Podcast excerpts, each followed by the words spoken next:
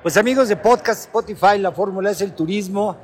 Eh, bienvenidos a este episodio. Este, en este episodio vamos a platicar un poco de mundo de la gastronomía en México con uno de los eh, chefs importantísimos que además son asesores. Él es asesor y además forma parte de un grupo de chefs asesores de la Secretaría de Turismo Federal. Estamos hablando de don Jorge Goldrich. Jorge, pues gracias por estar con nosotros. No, al contrario, gracias a ti por tomarte el tiempo de, darme una entrevista y con todo gusto lo que se te ofrezca.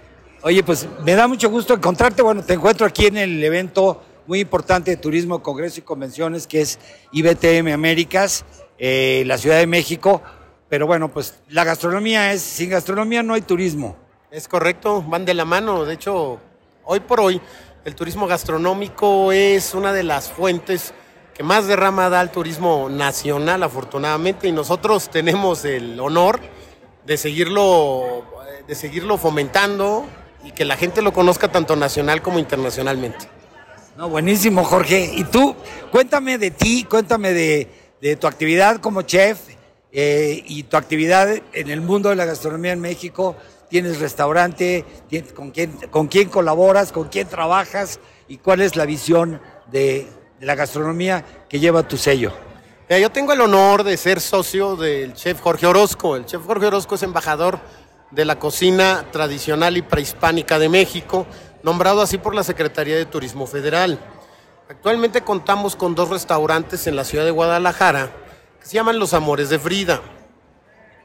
En esos restaurantes van, van ustedes a poder encontrar la carta más grande de comida prehispánica a nivel nacional y también eh, la carta de platillos de cocina tradicional mexicana.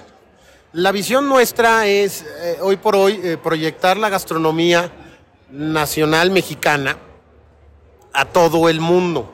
Tenemos proyectos importantes, por ejemplo, en este, en, este momento estamos desarrollando lo que es el tercer Festival Internacional del Chile Nogada, donde tenemos participación y presencia en países de Europa, Asia Centro y Sudamérica.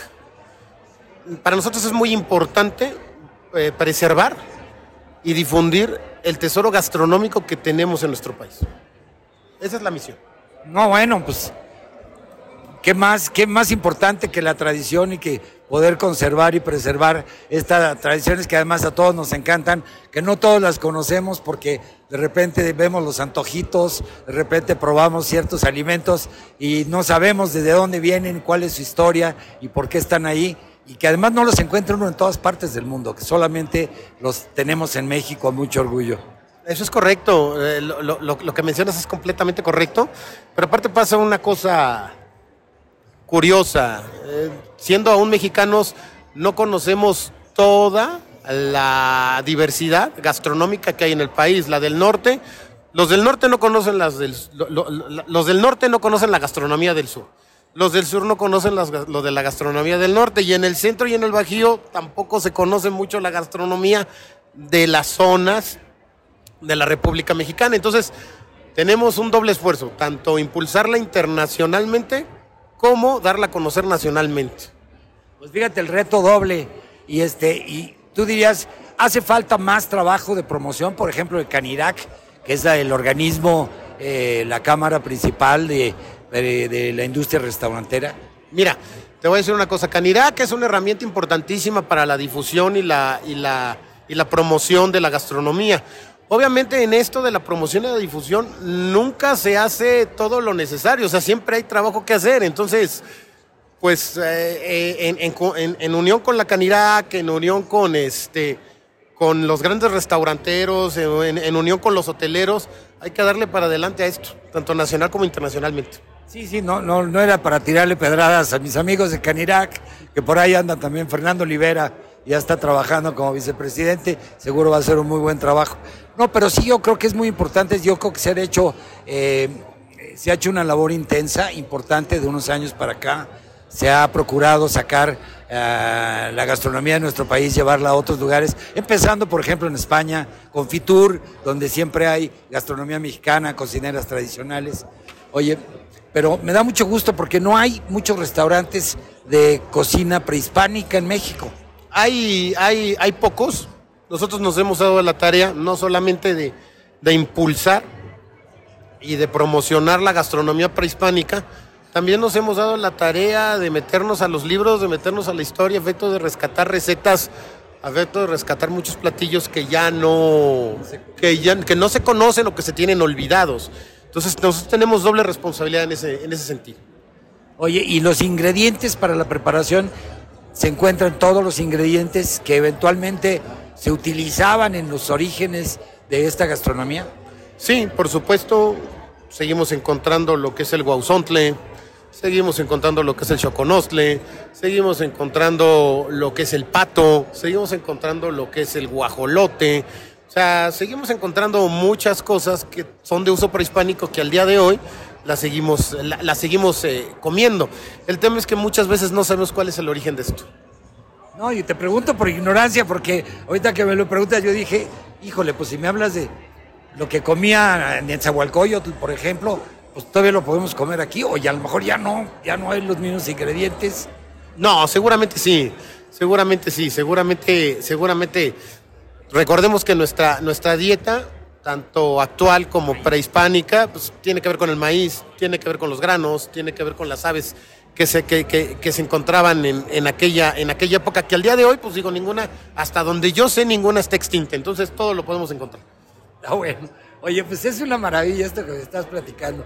Y entonces tienes los dos restaurantes. ¿En qué parte de Guadalajara están? Tenemos uno en, en, en Colonia Americana, que es Avenida La Paz, muy cerca de lo que es la Embajada Americana. Y tenemos otro que está en Avenida Guadalupe, que está muy cerca de lo que es el Hotel Río. Para un. Todo el mundo, casi toda la gente de Guadalajara ubica el Hotel Río, por eso lo damos como. Estamos a unos pasos del Hotel Río. Oye, y cuéntame los comensales, los comensales que, que, llegan a, a, tu restaurante. ¿Cuál es la reacción de ellos? ¿Cómo, cómo podrías describir que, se, que es el desempeño de un comensal que llega por primera vez a tu restaurante? Yo lo describiría como un comensal inquieto, como un comensal con ganas de, obtener nuevas eh, aventuras gastronómicas, por así decirlo, nuevos sabores. Obviamente, como ustedes comprenderán y los que no lo comprendan, pues aquí se los explico. Mucha de la comida prehispánica se basa, en, se basa en función a la ingesta de insectos.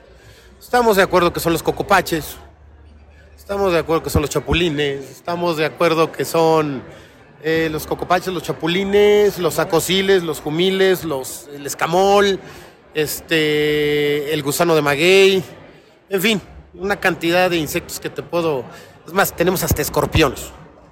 ¿Se come el escorpión? Claro que se come el escorpión. Yo pensé que era un, era un mito urbano ese, te no. lo comías para, ¿no? Como antídoto por si te picaba. No, no, el escorpión se come.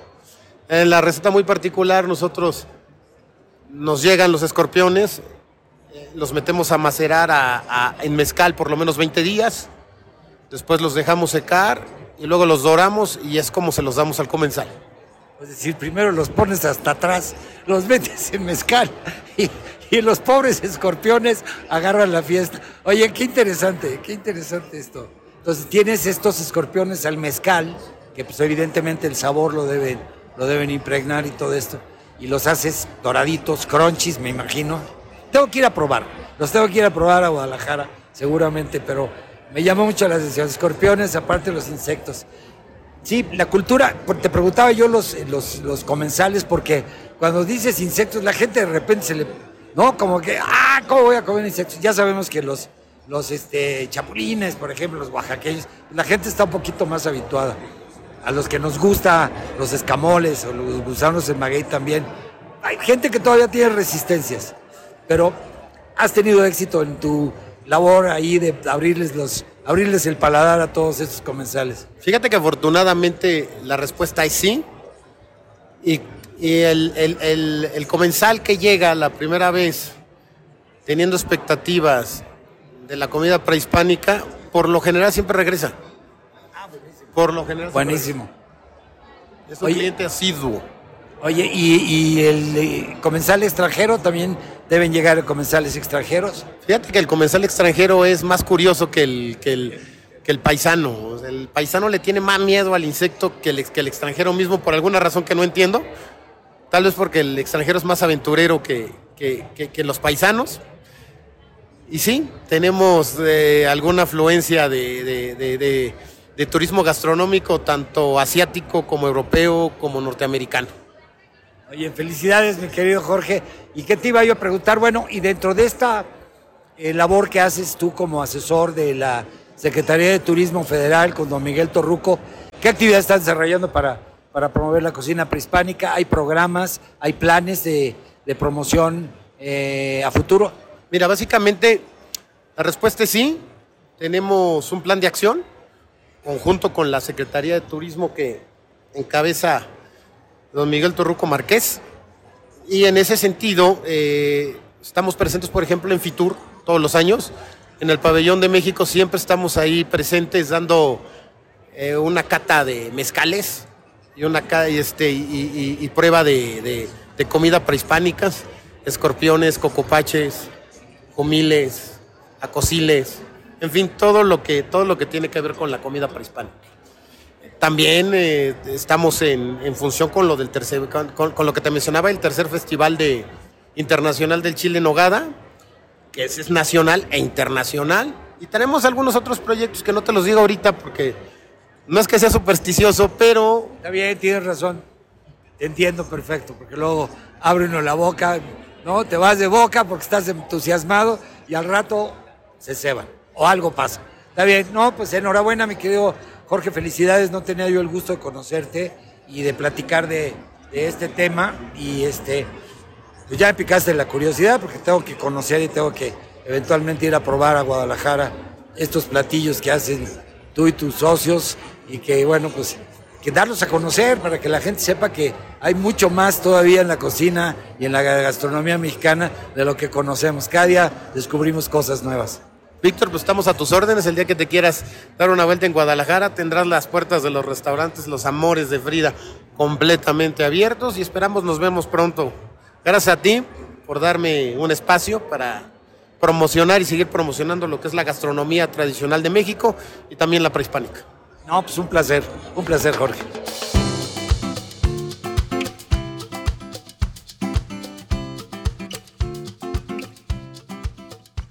Pues ahí lo tienen amigos, este fue eh, el episodio, eh, pues que está aquí permanentemente para cuando ustedes quieran volver a escucharlo, si quieren compartirlo con sus amigos, familiares, en fin, en sus redes sociales, pues está aquí a disposición para que puedan escuchar pues todos estos comentarios y todas estas crónicas que pues traen información importante sobre viajes para todos ustedes.